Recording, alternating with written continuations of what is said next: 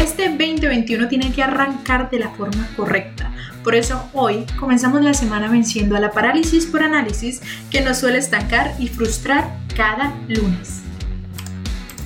Este es un podcast de Mel Academia, la plataforma de marketing en español latino para emprendedores y negocios. Soy Angélica Hernández y bienvenidos a nuestro universo. Sé que muchos iniciamos este año con grandes expectativas, sobre todo porque queremos superar el contexto en el que hemos estado durante tantos meses y que ha hecho que nuestra mente se sienta paralizada por tener tantas cosas dando vueltas en nuestra cabeza. Por eso, este es el momento de apagar ese chip que nos ha tenido amarrados por tanto tiempo y comenzar a tomar acción. La parálisis por análisis, de hecho, es una de las tantas formas y de los tantos rostros que tiene la procrastinación. Este es el término que se le conoce a estas situaciones en la que le das vueltas a tu cabeza una y otra vez sin llegar nunca a tomar una decisión sobre un tema, sobre un proyecto, sobre una actividad o sobre una decisión. Y por miedo a equivocarnos, simplemente no avanzamos.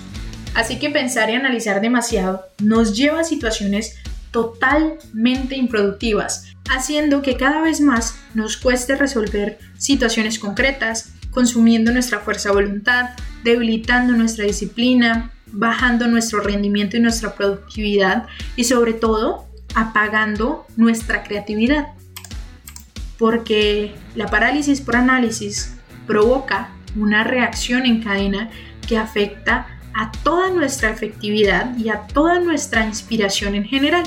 Entonces vamos a ir ignorando esos pequeños detalles que se vuelven enormes por nuestra ansiedad y vamos a tomar la primera decisión importante, que es levantarnos del lugar de sombra en el que nosotros mismos nos colocamos.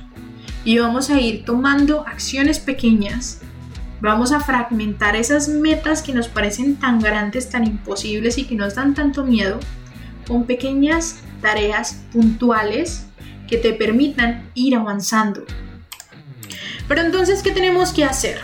Primero, no existe una solución perfecta o no existe una poción mágica que nos permita resolverlo en el primer momento. Así que vas a partir por priorizarte a ti y priorizar tu salud mental. Porque uno de los propósitos que tienes que ponerte este año es que el proyecto más importante en el que vas a trabajar eres tú mismo.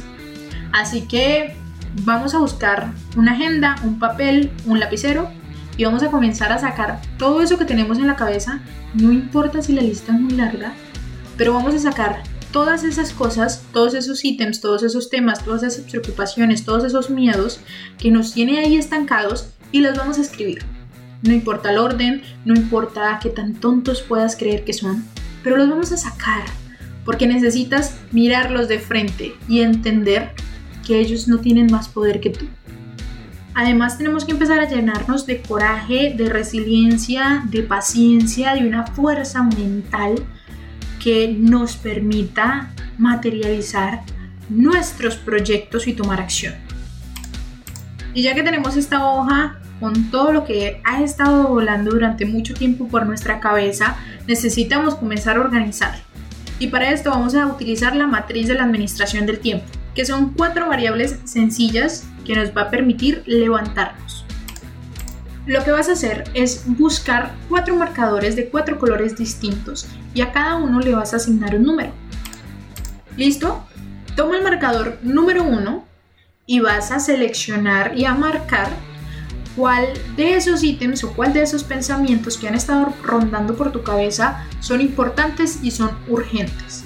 Y necesito que ese raciocinio lógico realmente encuentre cuáles de esos ítems son los más relevantes, los que tienes que solucionar ya.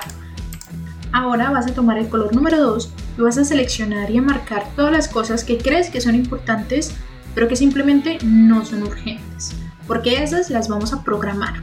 Y cuando ya los tengas listos, toma el color número 3 y vas a marcar las cosas que crees que son urgentes, pero que simplemente no son importantes. Y estas las vamos a delegar o vamos a empezar a tomar fracciones de tiempo del aquí y del ahora para solucionarlas. Y con el último color vas a marcar las cosas que no son importantes, no son urgentes y simplemente no son relevantes.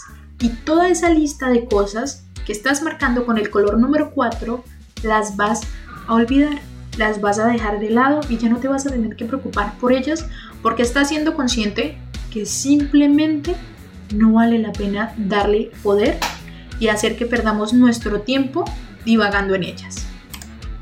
Cuando ya tengas tu lista completa con los colores 1, 2 y 3, vas a tomar un calendario y vas a empezar a seleccionar y a dividir los tiempos para ir ejecutando cada una de ellas.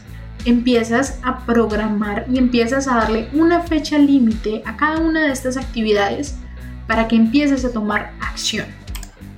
Colócate tareas grandes o pequeñas o tareas que te inspiren o tareas que te permiten estar en movimiento, pero necesitas empezar a asignarte y empezar a colocarte pequeños retos que te permitan evolucionar a ti y que permitan el crecimiento de tu empresa.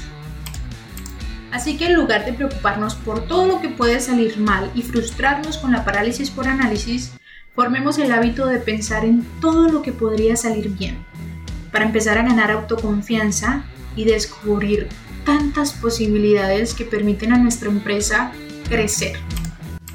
Porque el único modo de hacer un gran trabajo es amando lo que haces. Gracias por escuchar este podcast. Soy Angélica Hernández y esto es Marketing en Español Latino.